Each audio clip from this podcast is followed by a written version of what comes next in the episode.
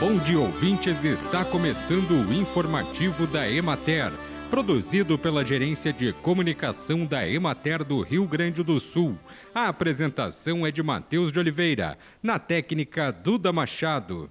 De 21 a 30 de abril, a Fenamilho Internacional deve receber mais de 200 mil visitantes no Parque Municipal de Exposições Siegfried Ritter de Santo Ângelo.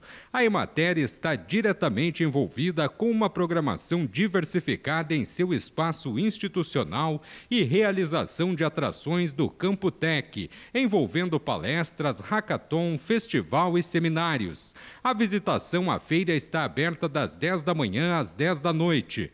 Junto à Casa da Emater, os visitantes poderão visualizar e receberão orientações sobre diversos temas trabalhados pela instituição junto ao público assistido, entre eles o manejo e conservação de solos, meliponicultura, cultivo de hortaliças em substrato e hidroponia, boas práticas de aplicação de defensivos agrícolas, secagem e armazenagem de grãos, irrigação, jardinagem e paisagismo, energia solar fotovoltaica, agroindústria familiar, artesanato rural em palha de milho e artesanato e segurança e soberania alimentar.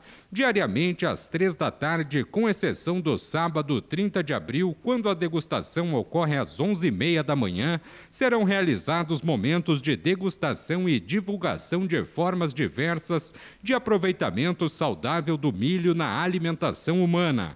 O Festival Regional de Pratos Típicos do Milho acontece na terça-feira, 25 de abril, às duas da tarde, no auditório Iglenho Burtê, com o envolvimento de 40 municípios que apresentarão pratos escolhidos nas seletivas municipais. A proposta é dar visibilidade à versatilidade e à identidade cultural do milho na gastronomia local.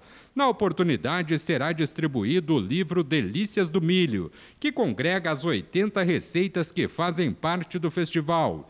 Bem, e por hoje é isso, nós vamos ficando por aqui. Mas amanhã tem mais informativo da Emater. Um bom dia a todos que nos acompanharam e até lá!